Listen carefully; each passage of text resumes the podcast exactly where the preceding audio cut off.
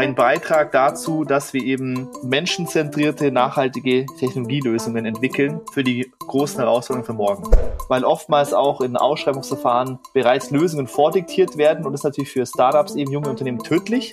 Faktischerweise immer noch die großen Tickets über die USA oder halt den asiatischen Raum abgedeckt werden. Damit eben unser IP-Know-how abfließt und insofern eben auch genau dazu führt, dass eben dieser Hightech-Export eben auch für eine Nation wie Deutschland sinkt. Und da müssen wir unbedingt dagegen arbeiten, dass wir eben, wie auch vorhin erwähnt, eben als Deutschland, aber auch als Europa die Souveränität nicht verlieren. Die ist für uns natürlich für den Wohlstand essentiell, um hier überhaupt zukunftsfähig zu bleiben. Die Mutigen leben vielleicht nicht ewig, aber die Vorsichtigen, die leben gar nicht.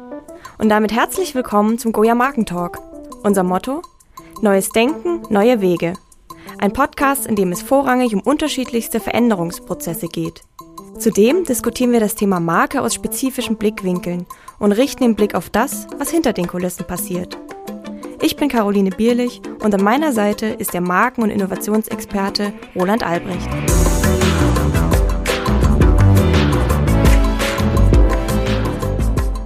Hallo und herzlich willkommen zu einer neuen Folge Goya Markentalk. Für mich ist es heute irgendwie eine ganz besondere Folge, weil, und jetzt kommt eigentlich was nicht ganz so Schönes, es ist tatsächlich meine letzte Folge vorerst ähm, für diesen Podcast, was mich dann doch ein bisschen traurig macht irgendwie. Ähm, aber natürlich freut es mich auch, dass wir heute nochmal so ein spannendes Thema haben. Aber ja, es ist äh, besonders, würde ich sagen. Ja, du hast jetzt quasi das traurig vorweggenommen. Das wollte ich nämlich eigentlich auch sagen. Es ist eigentlich eine traurige Einrahmung eines äh, super spannenden Podcasts. Ja, stimmt, Caro verlässt uns. Ähm, ja, was soll ich sagen? Wir trinken danach noch Sekt. Ja. Ähm, es wird schwer, dich zu ersetzen, weil du das, habe ich dir öfters gesagt, du ein Talent bist. Also es ist keine Fähigkeit, sondern es ist einfach intuitiv so. Und äh, ja, ab dem nächsten Podcast wird dich dann Josh ersetzen, also äh, ein Mann, ein junger Mann. Und, äh, der das sicherlich auch sehr, sehr gut machen wird. Ja, der, der macht es anders wie du, aber genau. der, der wird auch seinen Stil haben und genau, so ist es. Und das zeigt halt, dass alles immer im Wandel ist, alles ist dynamisch und äh, das ist die Welt.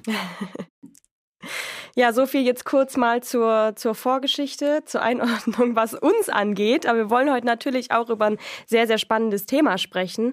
Und zwar im Groben könnte man sagen, Innovation ist bei uns das Thema. Ich meine, es ist ja auch bei Goya ähm, eins unserer drei Themenschwerpunkte, könnte man sagen.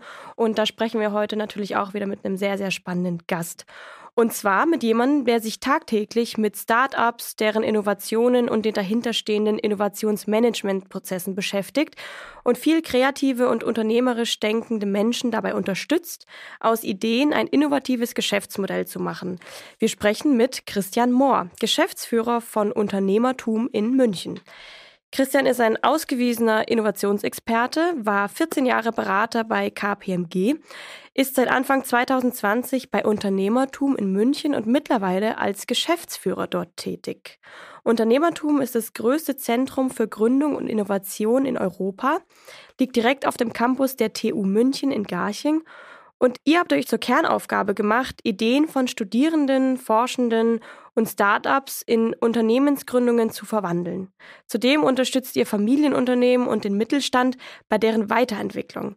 In diesem Rahmen haben wir uns ja auch kennengelernt. Das bezieht sich dann natürlich auf Roland. Ja, genau. Also ich habe äh, Christian eben als jemand kennengelernt, der also wirklich viel, viel Expertise hat. Also er hat mich schon beeindruckt. Wir haben damals ich glaube, es war im März, also so noch kurz bevor dann im Jahr 2020 halt äh, es ein bisschen dunkel bei uns wurde und der Lockdown verfügt wurde, durften wir bei ihm eben in Garching, ich glaube, heute sind sie gar nicht mehr im Garching, aber Christian wird dazu was sagen. Da haben wir damals einen Strategieworkshop gemacht für unseren äh, Kunden Lami. Ähm, da waren wir stark involviert, auch äh, in so eine Innovationsstrategie. Heute ist ja ein Ergebnis äh, dieses Innovation Lab oder diese Innovationseinheit Neo 66 in Berlin und ähm, ja, Christian und eine damals auch sehr, sehr kompetente Kollegin haben eben damals nochmal für uns so einen strategischen Rahmen gesetzt, äh, hat mich ähm, wirklich beeindruckt. Da war eben viel Know-how da, das hat man gemerkt. Also die Leute wissen, von was sie reden, die machen das tagtäglich, sind da breit aufgestellt. Der Workshop war insgesamt natürlich auch nochmal äh, sage ich mal, ein Unikum, aber das ist eine andere Story, kann man mal woanders nochmal erzählen. Und ja, ich bin total gespannt, was jetzt eigentlich in den letzten zwei Jahren passiert ist, ähm, weil ich denke natürlich, dass da jetzt noch viel, viel, viel mehr Know-how da ist und äh, ja, lassen wir uns überraschen. Ja, dann begrüßen wir doch erstmal unseren Gast. Hallo Christian, schön, dass du da bist und dir die Zeit heute nimmst, mit uns ein bisschen zu quatschen. Danke für eure Einladung und äh, Roland, speziell natürlich äh, jetzt auch dich äh, wiederzusehen nach zwei Jahren. Es war in der Tat ein Erlebnis und umso schöner, dass wir uns jetzt wiedersehen. ich hoffe, ich habe in meinem Intro ähm, alles richtig gesagt. Du kannst mich gerne ergänzen, falls da was gefehlt hat, über das Unternehmertum an sich. Alles wunderbar. Also du hast das, glaube ich, sehr gut zusammengefasst an der Stelle im ersten Schritt. Sehr schön. Du bist ja nun jetzt Geschäftsführer, wofür wir dich natürlich auch erstmal beglückwünschen möchten.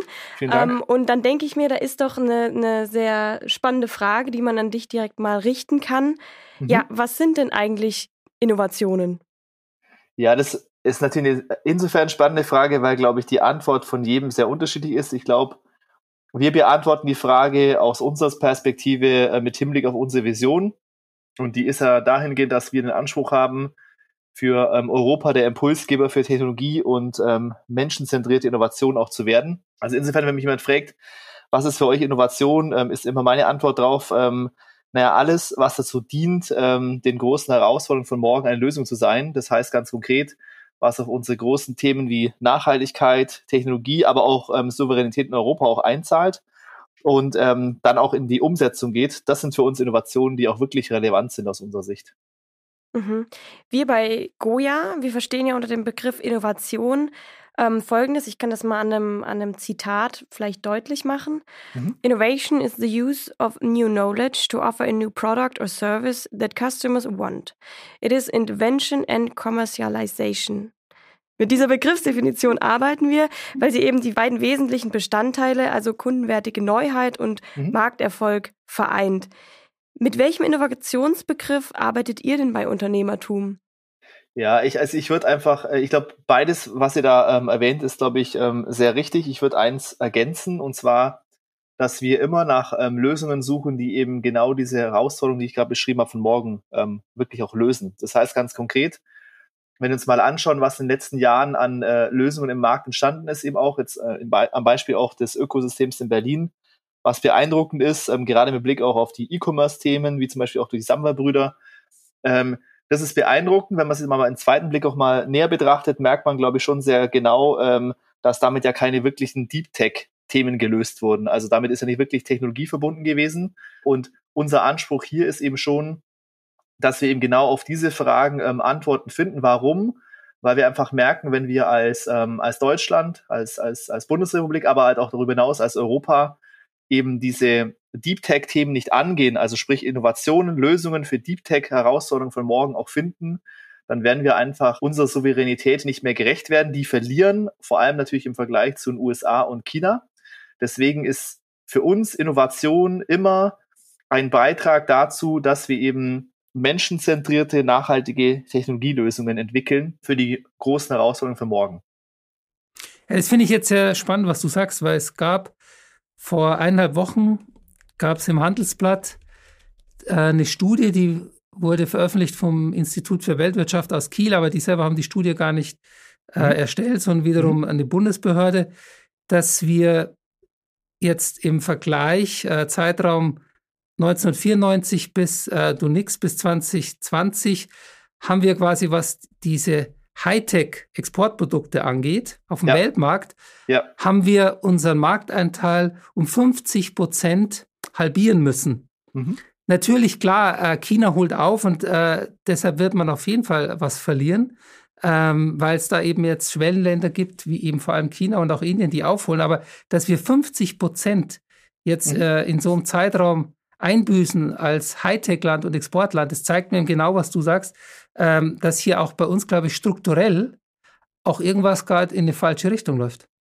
Ja, also ja, ich kenne die Studie, ich habe es ja auch kommentiert im Handelsblatt. Ich habe es ergänzt, äh, im Prinzip nochmal eine weitere Betrachtungsweise dahingehend, dass ähm, man natürlich bei dem 50% Reduktion betrachten muss, dass sie im Verhältnis auch war zu ähm, Ländern wie China äh, vor allem und auch den USA. Und wenn man einfach mal die, die, die, pro, die pro Kopf Exportzahl näher anschaut, also einfach mit einem Dreisatz, dann merkt man, ähm, es sind gar nicht 50 Prozent, es ist durchaus weniger als 50 und, und trotzdem noch viel zu viel. Das ist, glaube ich, die Quintessenz daraus. Ähm, strukturell haben wir wirklich Herausforderungen dahingehend, dass wir mittlerweile doch merken, dass ähm, Kapital mehr und mehr verfügbar ist. Es gab ja erst zuletzt eine Studie, dass äh, knapp 17 Milliarden dieses ähm, im letzten Kalenderjahr auch in den Markt geflossen sind. Allein davon drei Milliarden unsere Startups ähm, in München, also aus unserem Ökosystem heraus, was circa 20 Prozent dessen betrifft. Ähm, was wir aber durchaus merken, ist vor allem, dass es uns an Umsetzungsgeschwindigkeit und auch ähm, an entsprechender ähm, Rahmenbedingungen fehlt. Das heißt ganz konkret, wir sind einfach, was Ausschreibungsverfahren angeht, ähm, was im Prinzip den Zugang zu Mitteln angeht, einfach viel zu langsam, weil oftmals auch in Ausschreibungsverfahren bereits Lösungen vordiktiert werden und das ist natürlich für Startups, eben junge Unternehmen tödlich.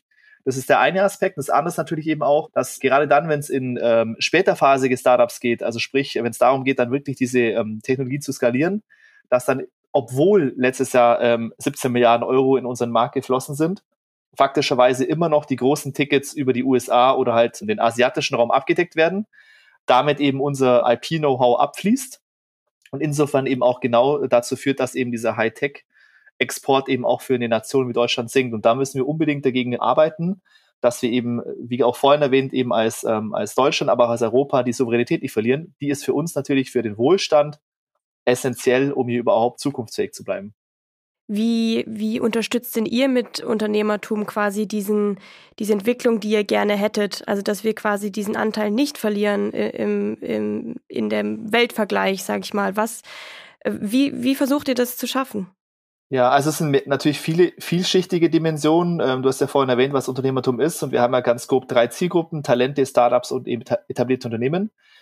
Wir versuchen auf allen drei Ebenen dem zu gerecht zu werden. Das heißt ganz konkret, wir versuchen natürlich die Anzahl an Talenten zu maximieren, die wir auch begleiten im Sinne von ähm, Entrepreneurship-Ausbildung. Das heißt, Leute zu ermutigen, unternehmerisch zu werden, zu gründen und damit auch den Weg ins Startup zu finden. Das sind eben klassische Lehrformate am Angebote, aber halt dann auch wirklich dedizierte eben auch ähm, geschlossene Formate, die auch speziell wie zum Beispiel Menschen More angeboten werden, mit sehr, sehr individuellen Einzelcoachings. Für Startups bieten wir faktischerweise, seitdem wir auch zuletzt 2011 unseren eigenen Venture Capital Fonds aufgebaut haben, ja alles von der Idee bis zum bis zur Ausgründung. Ich glaube, das ist eine, das ist eine entscheidende Notiz für uns, dass wir es geschafft haben, eben ähm, einen, ich nenne es mal altsprachlich Berater Englisch, ein One-Stop-Shop aufgebaut haben dadurch, was natürlich grandios ist.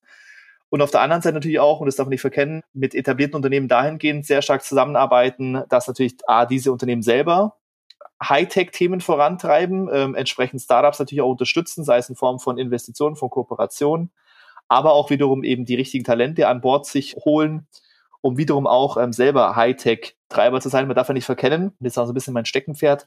Wenn man sich mal die Volkswirtschaft anschaut, äh, wisst ihr auch, besteht äh, unsere Volkswirtschaft ja aus mehr als 90 Prozent aus dem, dem Mittelstand.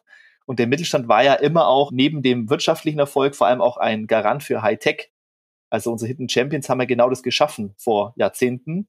Und der Anspruch muss sein, dass wir eben nicht nur durch Talente und Startups, aber auch eben durch den, äh, durch den Mittelstand es hinbekommen, weiterhin diese Hightech-Agenda zu begleiten. Und es geht dann so weit auch, dass natürlich unsere Meinung auch ähm, veröffentlichen, in Gremien einbringen, wie ich auch in, äh, in Fachkreisen wie dem Münchner Kreis zum Beispiel oder auch jetzt zuletzt beim World Economic Forum bei einer Studie, aber halt dann auch natürlich versuchen, Dialog mit der Politik zu finden um dort eben auch unsere Position darzustellen, wie jetzt eben gerade äh, in den nächsten Tagen mit den Innovationsverantwortlichen der neuen Ampelkoalition und Vertretern der Parteien.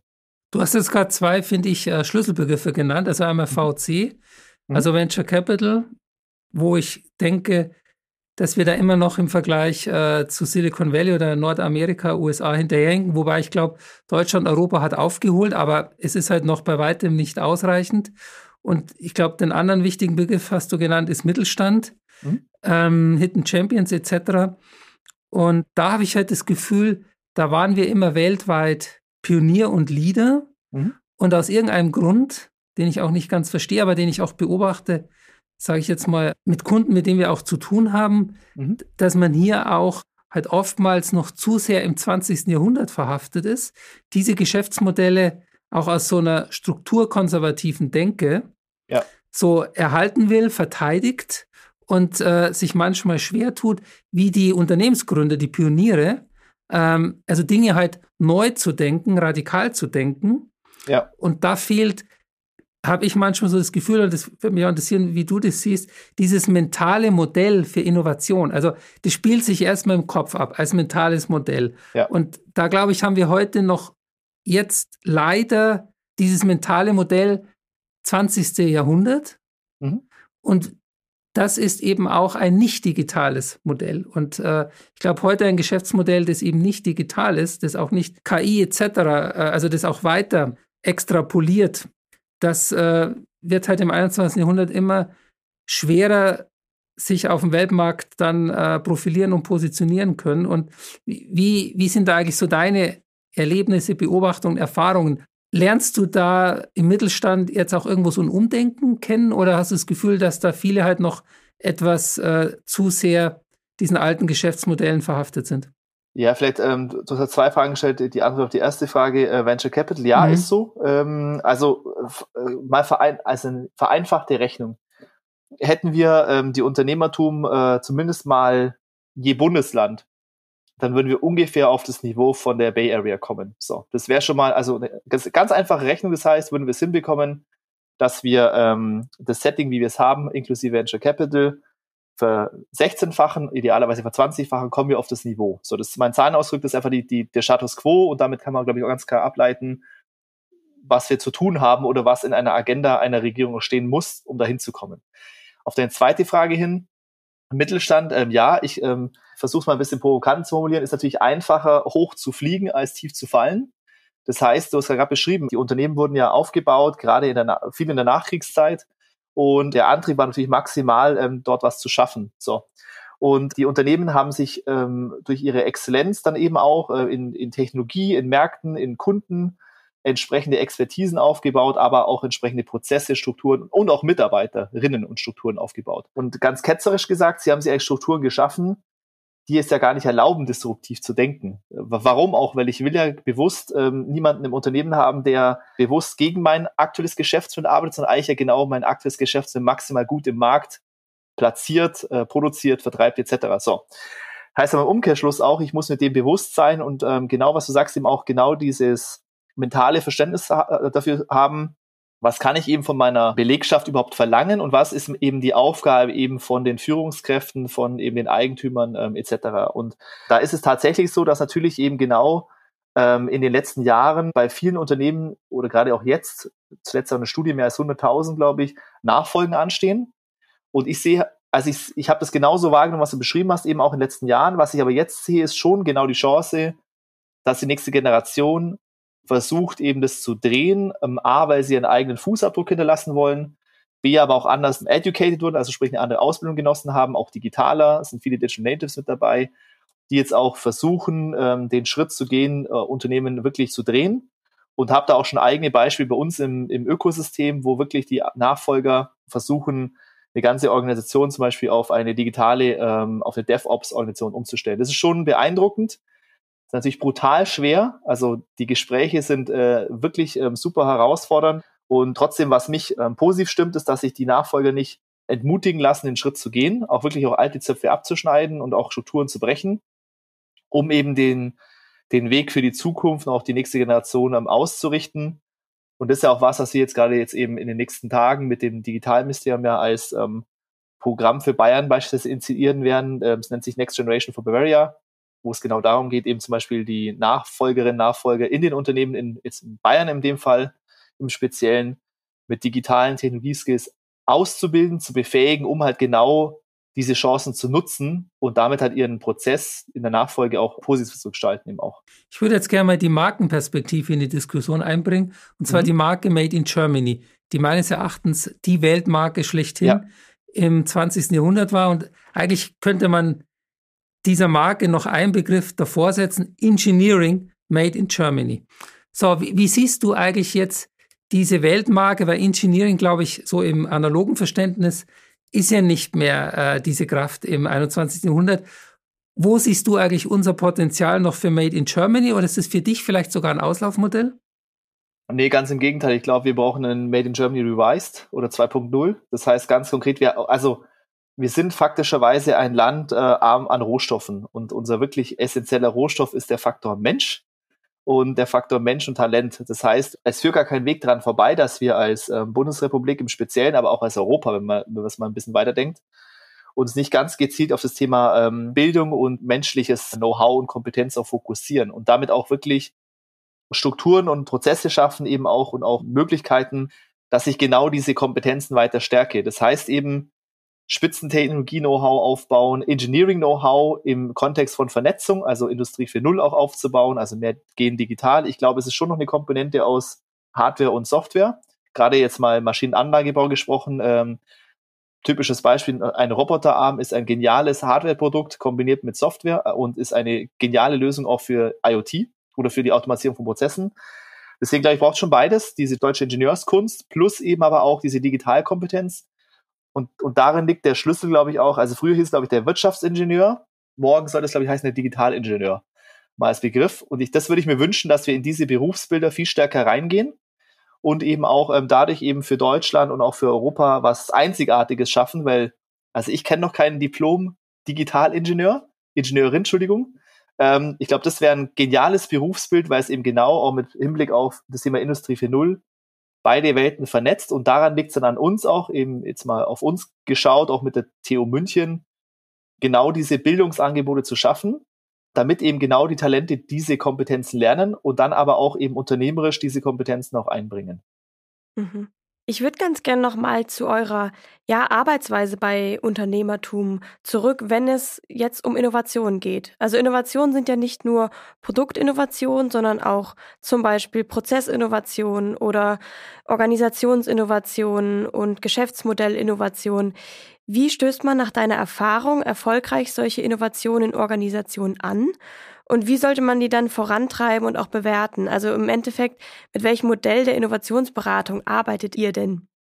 Ja, ist eine gute Frage. Also ich fange mal mit dem ersten Teil an, äh, was, was benötigt sind, um Innovationen in, einer, in einem etablierten Unternehmen anzustoßen. Es sind, glaube ich, so zwei Elemente. Das eine ist, das hat Roland auch schon anskizziert, es ist ein, es ist ein mentales Thema, also es ist ein Bewusstseinsthema. Also ich muss mir bewusst sein, dass sich was ändern muss und oder was ändern sollte und auch bewusst sein, was sich ändern sollte. So, das ist eine, das ist eine. Damit verbunden ist eben ganz klar auch, ich sollte mir als ähm, Eigentümerin, Eigentümer oder auch als Geschäftsführer, Geschäftsführerin, Vorstand A bewusst sein, ich muss was ändern und B aber auch ganz klar ähm, dann formulieren, was ich ändern will und äh, was wir merken, ist eben vielen Unternehmen fehlt ein Zielbild. Jetzt meine ich damit nicht das klassische Strategiezielbild, sondern damit meine ich halt eben auch ganz konkret Innovationsziel Also wie möchte ich denn genau mich verändern? Also rede ich jetzt davon ganz konkret, rede ich von einer inkrementellen Innovation, also ich will im Prinzip äh, mein, mein äh, Bildschirm ein bisschen größer machen oder rede ich von einer wirklich dann von einer transformationalen Innovation, das heißt, ich will meinen Bildschirm nicht mehr im Hardware haben, sondern als Folie auf der Wand oder disruptiv, ich brauche gar keine Folie und gar nichts mehr, sondern ich projiziere das irgendwo hin und zwar im Idealfall auch ohne Projekt. Also ich muss mir bewusst sein, nach welchem Reifegrad ich innovieren möchte und das muss ich mir auch klar als Zielbild formulieren. Das ist so das eine. Und das ist die Aufgabe von, ähm, vom Leadership. Das ist die Aufgabe von Eigentümer, Eigentümerinnen, also von Führungskräften da, ganz klar den Zielhorizont aufzumalen und auch die Leitplanken zu setzen. Also eben ganz klar zu sagen, wo bewegen wir uns, wie, in welchem Zeithorizont und auch mit welchem Budget. Das ist zum Beispiel auch so ein Punkt, der, glaube ich, vielen nicht bewusst ist. Ähm, und ich stelle da die Frage mal ketzerisch und ich glaube, ich habe die Frage sogar damals Roland auch gestellt wie viel ist dir denn deine Zukunft wert? Und ich vergleiche es mit Privaten. Sind dir von deinem Gehalt fünf Prozent deiner Zukunft wert? Und sagen die meisten, ja klar, das investiere ich gerne in meine Zukunft. Was ich, fünf Prozent meines Gehalts. Sag ja, überleg dir mal, wie viel dir dein Unternehmen wert ist. Und dann wird man mit der Schrecken feststellen, dass es für weitem nicht so einer Zahl entspricht. Ähm, das ist das eine. Das zweite ist, ähm, ich muss natürlich dann auch eben neben diesem klaren Zielbild vor allem auch die Rahmenbedingungen schaffen. Also dieses Empowerment, was ja heute auch viel als Begriff unterwegs ist, eben auch ähm, schaffen. Das heißt, dem, dem Team, den Mitarbeitern, Mitarbeitern auch genau die Rahmenbedingungen geben, die es benötigt, um eben überhaupt innovativ zu sein. Das heißt ganz konkret, sie brauchen zeitlichen Freiraum, sie brauchen aber auch inhaltlichen Freiraum, aber sie brauchen auch entsprechende eine Arbeitsumgebung, die ihnen das erlaubt. Und ich mache es mal ganz plakativ. Jeder von uns hat eine Rolle. Also wenn jeder von uns in, in sein Unternehmen eintritt am Morgen oder nach Hause kommt oder in Verein geht, wo auch immer, dann ist er immer psychologisch damit verbunden, ich gehe eine Rolle ein. Also wenn ich als Beispiel, ich bin Jugendtrainer im Fußball, wenn ich auf den Platz gehe, versuche ich meinen jungen Kindern, die ich da trainiere, das Gefühl zu vermitteln, das ist der Trainer, der gibt uns die richtigen Anweisungen, der hilft uns und der bringt uns einen Schritt weiter. So, wenn ich jetzt aber als Christian ins, äh, in die Unternehmertum eintrete, sei es jetzt eben in äh, Garching oder am neuen Standard Munich Urban CoLab, dann bin ich dann nicht der Jugendtrainer, dann bin ich der Christian in der Rolle eben ähm, Geschäftsführer eben mit Fokus auf Mittelstand und Familienunternehmen Innovation. So. Was aber so viel heißt aber auch, die Unternehmen müssen auch den Rahmen dafür schaffen, dass ich dieser psychologischen Barriere, der ich ja hinterherlaufe, ausbrechen kann. Deswegen sind ja auch früher sehr viel Kreativräume entstanden, andere Arbeitsorte entstanden ähm, oder Innovation Journeys entstanden, zu Recht auch, damit ich eben genau diesen Muster ausbrechen kann. Und ich glaube, das ist genau das, was, glaube ich, aktuell viele nach lechzen, gerade in der Pandemie dieses Ausbrechen erleben zu können, weil aktuell können die wenigsten ausbrechen, weil die meisten eigentlich jetzt wiederum auch heute in ihrem Homeoffice gefangen sind und einfach von Meeting zu Meeting swipen oder, oder wischen oder drücken oder ist egal, aber es ist ja nur ein Blick auf eine Viererbox und es geht durch. Und das sind für mich zwei entscheidende Elemente, also klares Zielbild, aber auch das Empowerment eben rund um Rahmenbedingungen, die ich genannt habe, für die Mitarbeiter, die dann eben aber auch sehr autonom ihre Themen für mich als Unternehmer vorantreiben können. Ja, ich finde, du hast jetzt wieder zufälligerweise zwei Leitbegriffe genannt, nämlich Leadership und Kultur. Und äh, das äh, ist auch so meine Erfahrung und äh, meine Beobachtung, dass Leadership sehr stark mit Kultur zusammenhängt und dass wir da eben Aufholbedarf haben und äh, dass wir da eben, sage ich mal, eben wieder auch moderner werden müssen. Aber nicht modern, genau wie du es gerade sagst, im Sinne von, wir machen jetzt alles remote und alle haben Homeoffice, weil da entsteht nicht diese Kultur, weil diese Kultur entsteht nur in dem sich reiben, face to face, ja. Gedanken, Ideen auszutauschen, provokativ sein, polarisierend zu sein, zu widersprechen. Und das, glaube ich, braucht auch immer diese Atmosphäre des, äh, der, der persönlichen Interaktion. Und, und wenn wir die Leute jetzt da alle äh, nach Hause schicken, ich kriege das ja mit, so bei Konzernen, für die wir auch äh, tätig sind, da höre ich dann immer, ja, also ich, ich, ich kann jetzt ein Jahr lang äh, erstmal komplett zu Hause sein. Und natürlich sehe ich da auch vielleicht dann den CFO, den Controller, der sagt, hey super, da sparen wir ja wahnsinnig viel Geld. Also kurzfristig natürlich äh, sehr gut äh, für die Ertragsseite. Aber ich glaube auch, dass da tatsächlich Innovationskraft verloren geht. Und ähm, da sieht man dann auch, dass so ein technologischer Fortschritt dann auch wieder gefährlich sein kann für den eigentlichen technologischen Fortschritt. Und ja, sind viele, viele Gefahren, ähm, die du da richtig ansprichst. Und da glaube ich, äh, ja, das ist sicherlich auch eine, eine wichtige Aufgabe von euch, also auch diesen kulturellen Bereich, die, diesen Aspekt eher sichtbarer und mental verfügbarer zu machen. Mhm. Und äh, was mich mal da interessieren würde, die Susanne Glatten, die ja, sage ich jetzt mal so, ganz oben dann deine Chefin ist und die das ja auch äh, initiiert hat. Ich habe sie indirekt mal kennengelernt, äh, als wir damals einen Markenbildungsprozess für die SGL gemacht haben die ähm, in, in Wiesbaden sitzt und da ist sie Aufsichtsratsvorsitzende. Und sie ist ja sicherlich auch jemand, der sehr stark unternehmerisch denkt. Wie ist eigentlich der Austausch zwischen euch mit ihr? Also inspiriert sie euch? Treibt sie euch voran? Kriegt ihr da auch von ihr, sage ich mal so, kulturelle Denkanstöße? Also zum einen ist es so, ähm, Frau Klatten hat den Unternehmertum ja gegründet vor 20 Jahren und hat da, glaube ich, ja schon bewiesen, äh, unternehmerische Weitsicht und auch den langen Atem, weil nach, jetzt, wir feiern ja jetzt genau diese Woche das 20-Jährige und das bedeutet ja auch schon vielen Dank, äh, dass, dass da jemand bei uns Weitblick hat eben auch und vor allem auch die Motivation, hier auch lange Schritte zu gehen. Das ist eines. Zweite ist, Frau Klatten ist auch die Aufsichtsratsvorsitzende und auch somit Alleineigentümer im Unternehmertum und ist natürlich für uns alle Inspiration, auch Impulsgeber, eben in Aufsichtsratssitzungen, aber auch darüber hinaus und ist mit Sicherheit auch für den einen oder anderen Motivation, ähm, hier zu arbeiten und auch ähm, ihre Vision hier mitgestalten zu können. Mhm, interessant.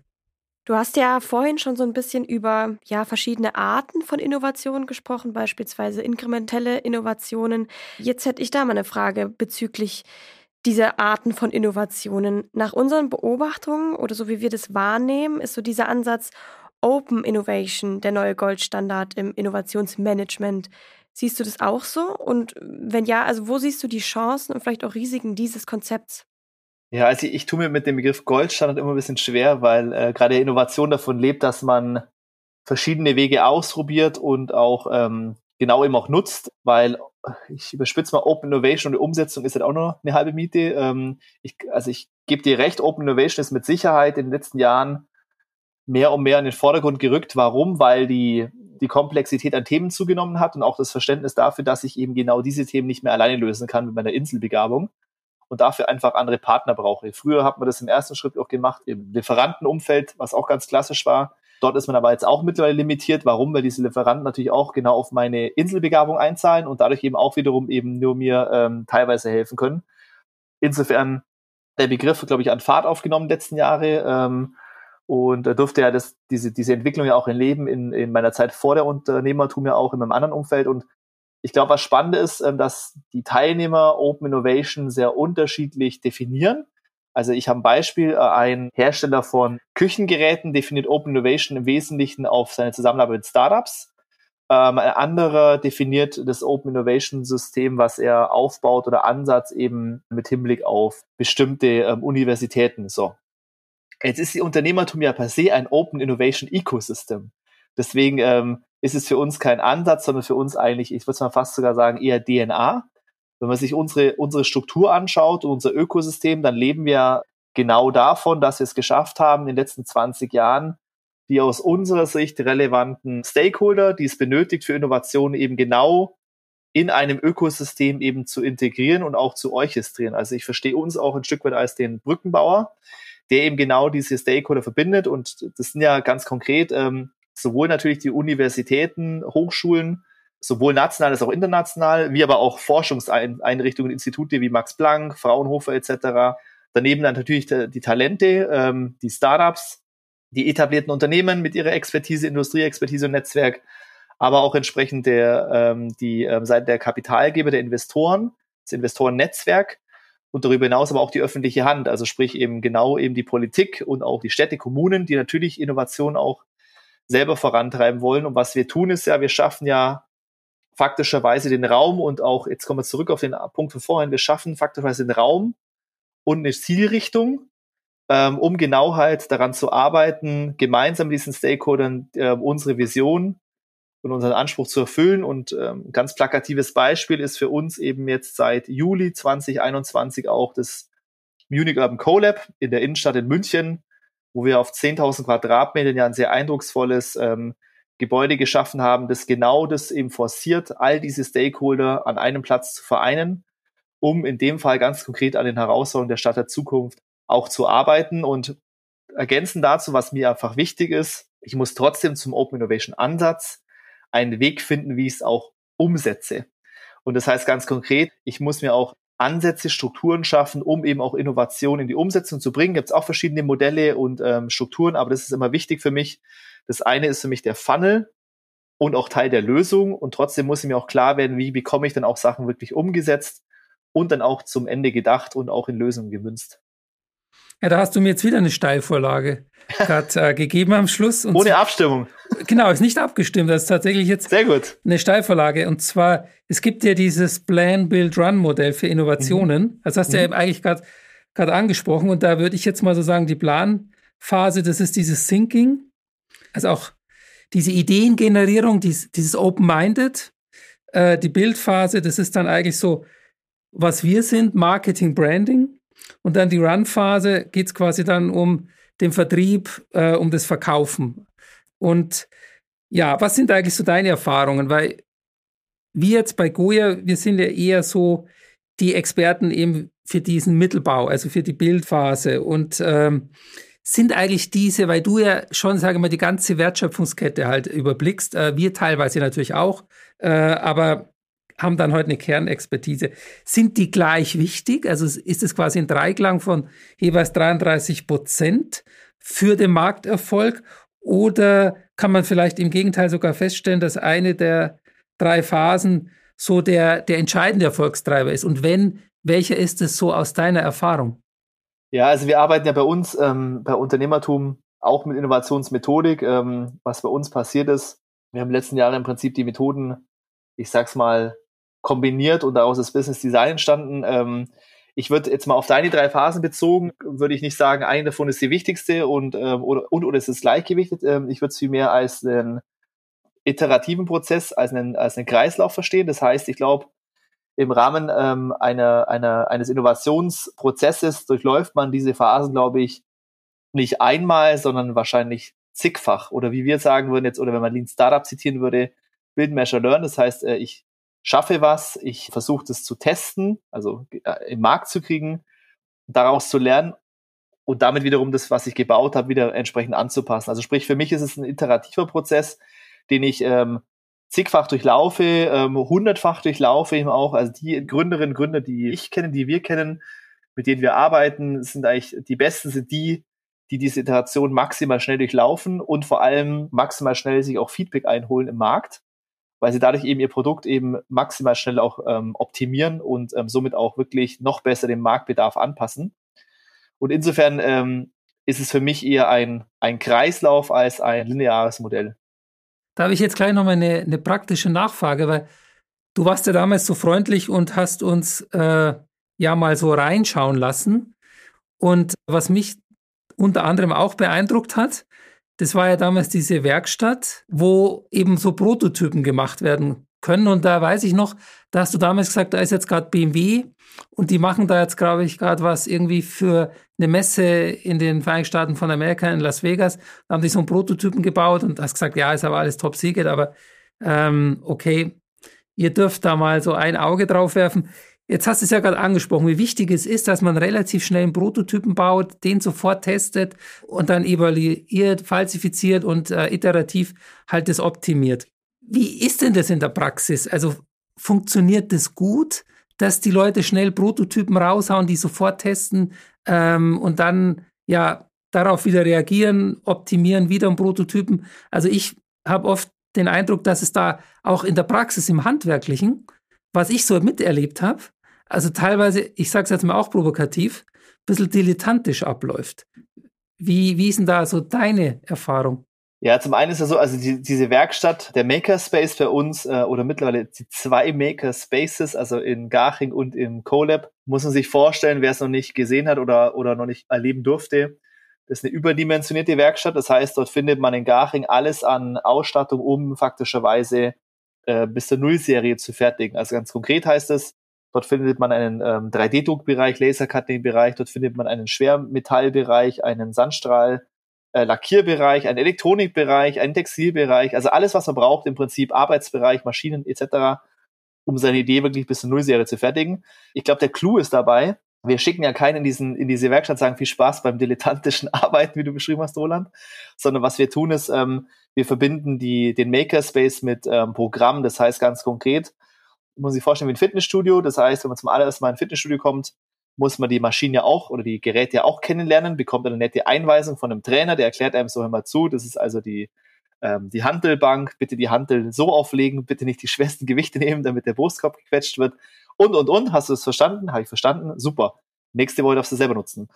Und genauso funktioniert der Makerspace. Das heißt, äh, bei uns bekommen die Besucherinnen, Besucher bekommen dort oder Mitglieder in dem Fall bekommen dort ähm, dedizierte Schulungen und lernen dadurch die Maschinen kennen und damit eben auch die Maschine richtig einsetzen können. Und wenn sie eben die Maschine dann unterwiesen bekommen haben, dürfen sie die auch selbstständig nutzen. Es gibt eine Ausnahme, ist der, ähm, der Wasserstrahlschneider, ähm, der ist einfach ein bisschen gefährlich, deswegen darf man den nicht allein benutzen.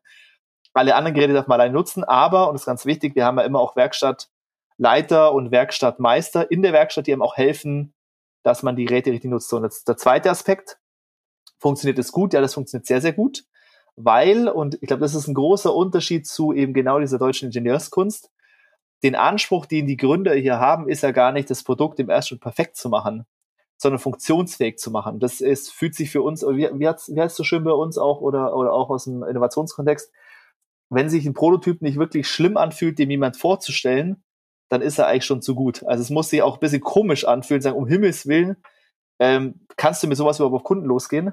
Damit tun sie tatsächlich äh, ähm, natürlich Mitarbeiter aus Unternehmen schwer, die halt einen Anspruch haben auf Exzellenz, die eben genau darauf äh, auch ausgebildet wurden, eben äh, intelligente, äh, äh, auch äh, perfekte Produkte zu, zu schaffen. Die tun sie natürlich schwer, ein, ein halbfertiges Telefon rauszubringen oder einen halbfertigen Kopfhörer darzustellen. Und das ist halt auch ein Weg, warum BMW, unser geschätzter Partner von uns, auch den Makerspace nutzt und war damals nicht top secret, weil die Dinger wurden schon verschifft im Jahr 20, deswegen ich das Ärger bekommen von BMW.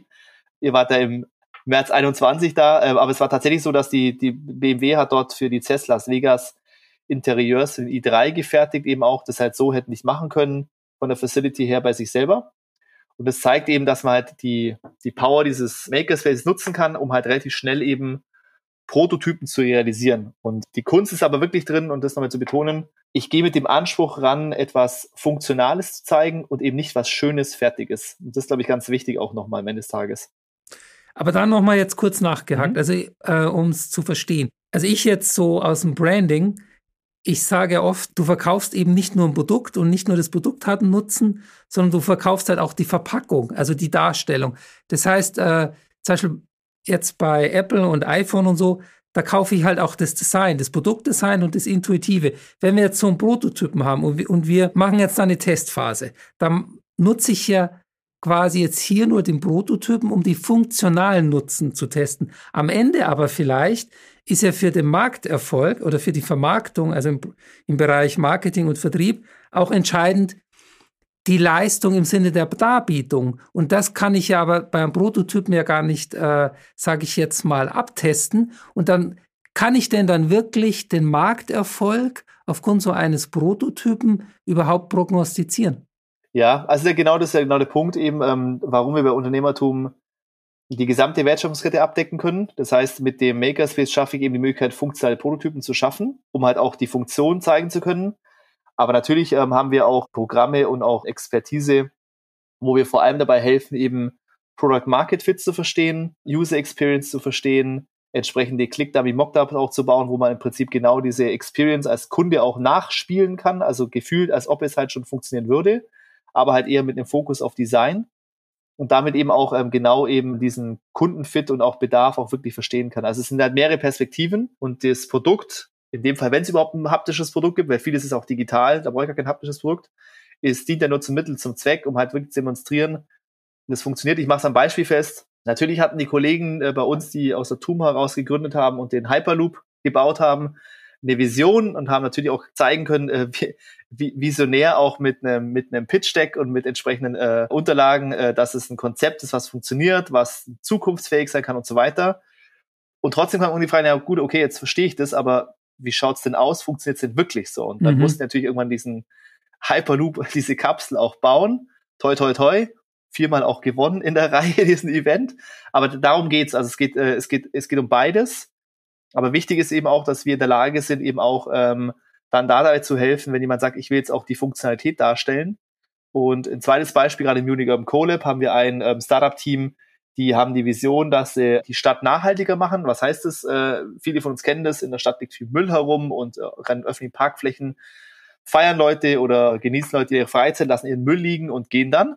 Und dann muss meistens jemand kommen im Nachgang, muss zusammenrechnen, als sehr, sehr manuelle und sehr nervige Aufgabe und vor allem sehr umweltschädliche Tatsache. Und die Jungs und Mädels haben im Prinzip vereinfacht gesagt einen Roboter entwickelt, eine, also ein, ähnlich wie ein Rasenmäher-Roboter mit Intelligenz, der entsprechend mit Bilderkennung entsprechend die, den Müll erkennt am Boden. Also ist es Müll, ja, nein. Wenn ja, welcher Müll? Nimmt den auf, sortiert den, nimmt den mit zur Abladestation, sortiert ihn aus und gibt ihn ab und damit wird die Fläche grüner und nachhaltiger. So. Die können ihre Vision schon zeigen und die können ihre Vision auch aufzeigen im Sinne von, ähm, das ist erfolgreich und nachhaltig und der Markt ist da, alles wunderbar. Das Spannende ist aber halt, ja, und wie geht's denn dann? Und dann müssen sie halt auch einen funktionsfähigen Prototypen zeigen können und den haben sie zum Glück auch, der vor der Haustür rumfahren kann mittlerweile, den sie gebaut haben da. Ja, du hast jetzt ja schon ein bisschen was so über deine Erfahrungen mit verschiedenen äh, Startups erzählt. Ich glaube, uns wird jetzt alle mal zum Abschluss noch interessieren, was so deine persönlichen Erfahrungen wirklich waren. Also was so die, die vielleicht spannendsten oder inspirierendsten Projekte waren, ähm, die du bis jetzt äh, hattest.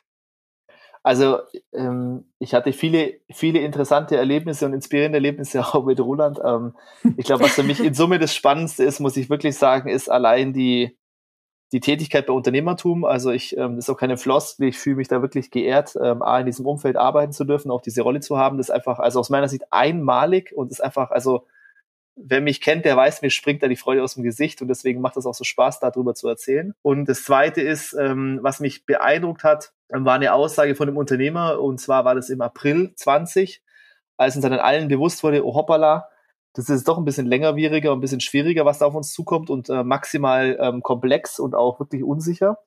Und ähm, der stand dann damals ähm, virtuell vor mir, weil physisch ging ja nicht mehr. Und dann sagt Christian, jetzt erst recht.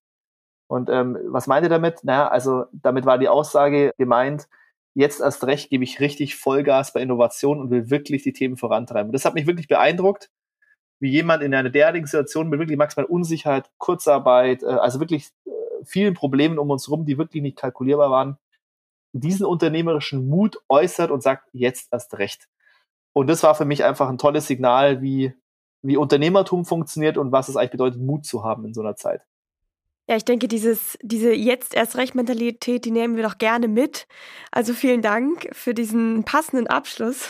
Warte, warte, warte, ich habe noch eine Abschlussfrage auch noch.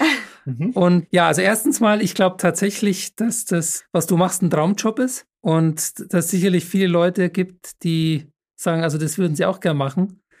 Ich übrigens auch, also ich, ich liebe meine unternehmische Freiheit, aber das, was du da machst, das ist schon wirklich spannend und also selten, dass ich mal jemand kennenlerne, wo ich sage, also der Job, der würde mich jetzt auch reizen. In dem Fall wäre es wirklich so. Ich hätte jetzt auch noch, nee, es ist wirklich so. Also mhm. äh, ich liebe das, aber du hast einfach ein super spannendes Thema und äh, ich glaube, das ist einfach eine Reise, die du machst, wo du jeden Tag was lernst, wo du jeden Tag eben nicht ähm, in so einer Routinemühle bist, sondern mit großen Augen durch diese Welt rennst und halt immer wieder so Magic Moments, wie wir eigentlich bei Goya das ja auch so in unserem kleinen, bescheidenen Bereich Branding verbreiten wollen. Äh, und du machst es natürlich jetzt im Bereich Innovation und das ist äh, auf jeden Fall ein, ein cooler Job. Was mich nochmal interessieren wird, unser Land Deutschland, das uns mhm. ja alle auch irgendwo am Herzen liegt. Wo siehst du eigentlich so die größten Potenziale, was jetzt Innovationen, digitale Transformationen für diesen Industriestandort angeht? Also man denkt da zum Beispiel an KI, künstliche Intelligenz, IoT hast du ja schon genannt, Industrie 4.0. Ähm, wo, wo können wir denn die nächsten 5, 10, 15, 20 Jahre nochmal so richtig Gas geben und auch wieder die Welt überraschen mit eben, wie du es auch genannt hast vor 30 Minuten, Made in Germany 2.0? Mhm. Also ich glaube oder bin, bin fest davon überzeugt, dass wir Digitalingenieur 2.0 oder Made in Germany, glaube ich, ist genau das, was wir, was wir vorantreiben sollten als Land, aber halt auch jeder Einzelne von uns. Damit auch Lösungen eben für Deep Tech-Themen finden. Ich glaube, das ist der Schlüssel, den wir haben, dass wir wirklich für Deep Tech-Themen in den nächsten zehn Jahren die Rahmenbedingungen schaffen, um da wirklich eben in der Welt auf Augenhöhe mitzuspielen, ähm, sei es im Sinne von Kapital, Know-how, aber auch Geschwindigkeit. Ähm, das heißt ganz konkret eben, wie ich es erwähnt habe heute auch schon, ähm, ich wünsche mir 20 Mal Unternehmertum in Deutschland mhm. und darüber hinaus in Europa. Ich wünsche mir, dass wir ähm, viel mehr Mut haben in der Umsetzung, weil da sind wir einfach schlecht. Wir müssen uns viel mehr trauen, Sachen umzusetzen. Und das Dritte ist, ich wünsche mir einfach viel mehr Geschwindigkeit, ähm, sowohl von der Politik, wenn es aktuell darum geht, Digitalthemen zu bündeln in ihrer Koalition, als auch eben ähm, in den Entscheidungswegen, ähm, aber auch eben von jedem Einzelnen von uns auch da einfach selber sch mutige Schritte zu gehen, schneller zu werden. Und wenn wir das alles machen, dann bin ich davon überzeugt, dass wir als Deutschland unsere Souveränität nicht verlieren und äh, zukünftig auch dem Wohlstand, den wir auch alle haben wollen, gerecht werden können und dann auch noch nachhaltig hoffentlich agieren. Ja, ich finde, jetzt passt es jetzt erst recht eigentlich doch auch ganz gut zum, zum Abschluss. also vielen Dank, Christian, dass du dir die Zeit genommen hast. Ich finde es sehr spannend, wirklich, dass du uns da mal so ein bisschen Einblicke gegeben hast. Ich glaube, es ist halt ein Thema, was was aktueller denn je ist und auch immer aktuell sein wird, auf jeden Fall. Und ähm, ja, vielen Dank dafür. Danke für die Einladung, war sehr spannend. Ich sage auch vielen Dank und äh, wenn ich mal wieder in München bin, ist ja meine Heimatstadt. Ich habe auch an der LMU unter anderem studiert. Also das, was ihr da aufgebaut habt jetzt in der Innenstadt, vielleicht kann man das mal besichtigen und ich glaube, äh, das ist wahrscheinlich etwas, was vielleicht auch für jeden sehenswert ist. Ich weiß nicht, ist es eigentlich, äh, wir haben ja das Thema Open Innovation, ist das äh, open für, für alle? Aber natürlich, das Erdgeschoss und der erste Stock ist eben genauso konzipiert, dass jeder Bürgerin, jeder Bürger eintreten kann und deswegen, also ihr seid sowieso herzlich eingeladen, eure Zuhörer auch. Sehr cool. Äh, sich das anzuschauen und einfach mal, einfach mal erleben. Jetzt erst recht. Sehr schön. Sehr cool tschüss, und schöne Grüße nach München. Ciao. Okay, euch. Tschüss. Das war's schon mit dem Goya Markentalk. Vielen Dank, dass ihr heute mit dabei wart. Abonniert gerne unsere Social Media Kanäle und diesen Podcast und wenn ihr schon dabei seid, schaut gerne mal auf unserer Website goya.eu vorbei. Dort findet ihr nicht nur unser Markenbriefing, sondern auch viele Infos rund um die Themen Innovations- und Brandmanagement. Tschüss und bis bald, eure Caroline Bierlich und Roland Albrecht.